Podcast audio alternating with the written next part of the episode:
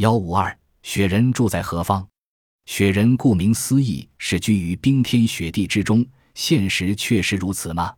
美国科学家伊乌克罗林论述巨猿在喜马拉雅山如何适应这种冰天雪地的环境中说，雪人或巨猿并非在雪地居住，而是隐蔽在丛林密集的深谷中。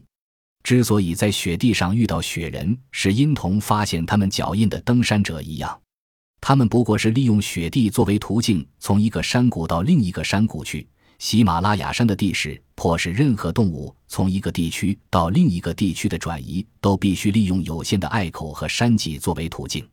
崎岖不平的地势使大型灵长类得以容易地躲藏起来，就像传说故事中的妖怪一样。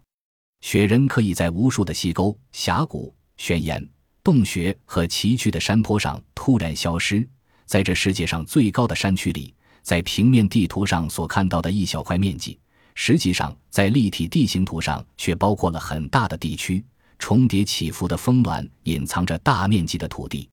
由于雪人居住隐蔽，像其他许多哺乳动物一样，为了避免受人侵犯，雪人可能已经习惯于白天躲藏和睡觉，而在晚上行动和觅食，这就使得我们发现和捕捉如此困难。